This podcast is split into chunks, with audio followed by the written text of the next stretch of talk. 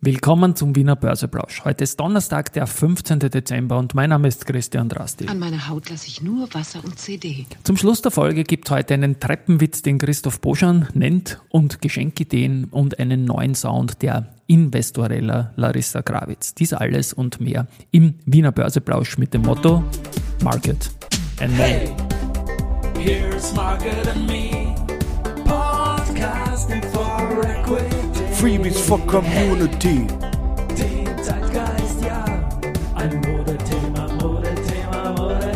Ja, die Börse als Modethema und die Dezemberfolgen des Wiener Börseplausch sind präsentiert von Wiener Berger und Firesys.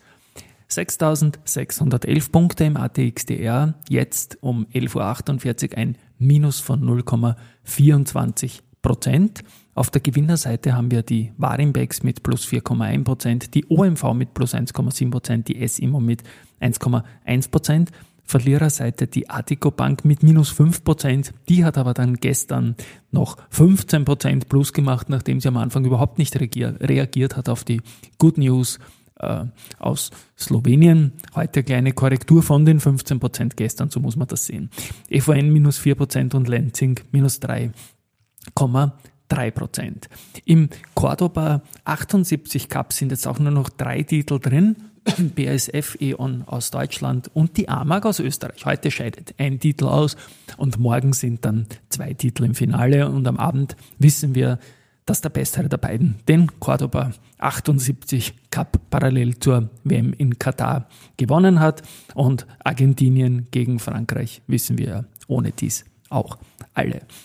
Gut, zu den News heute. Die Strabag Property and Facility Services GmbH, die Strabag PFS, hat die Adomus Facility Management GmbH erworben. Das Unternehmen mit Sitz in Frankfurt hat im Geschäftsjahr 21 mit rund 60 Mitarbeiter und Innen einen Umsatz in zweistelliger Millionenhöhe erzielt und stillschweigen über den Kaufpreis. Ähm, Agrana ist gestern noch reingekommen. Das EBIT fiel im dritten Quartal mit 39,1 Millionen höher als erwartet aus. Ähm, und begründet wurde dies mit der stärkeren Performance in den Geschäftsbereichen Zucker und Fruchtsaftkonzentrate. Ich habe die Aktie gestern long genommen, war in der kurzen äh, Reaktion mal nicht positiv, aber heute zu den Gewinnern und ja, bin circa 1% im Minus jetzt mit dieser 9%. Das muss man aushalten und hält man aus.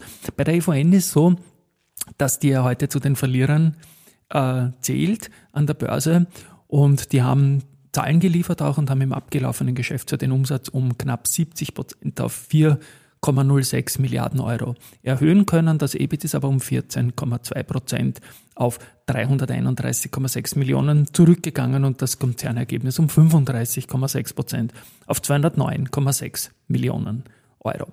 Äh, es soll 0,52 Euro je Aktie äh, Ausschüttung geben. Das wird der Hauptversammlung vorgeschlagen werden. Die Investorella, die Larissa Krawitz, ähm, hat äh, einen Jingle, einen neuen in der Season 4 von ihrem Investorella Podcast und ich habe sie bei mir beim Börse People Podcast zu Gast gehabt und auch da schon gelobt, äh, wie leibend aus meiner subjektiven Sicht ihre Jingles sind. Investorella, das klingt ein bisschen auch nach Barbarella, nach 80er Jahre, nach Synthia und so weiter. Und ich spiele das jetzt noch kurz an, den neuen Jingle, und ich glaube, am Ende ist auch noch genannt, wer das produziert hat und für den Jingle verantwortlich zeichnet. Mir taugt's. Investorella, der Podcast, der dir das Investieren greifbar macht. Von Larissa Kravitz. Dieser Podcast wurde präsentiert von Oh, wow. Ich mag das. Oh wow. Und, und auch den Jingle mag ich, wenn so ein, so ein Synth-Sequencer-Ding da herumwabert. Übrigens, der Treppenwitz der Geschichte ist ja, dass ähm, wir das als äh, Unwort küren.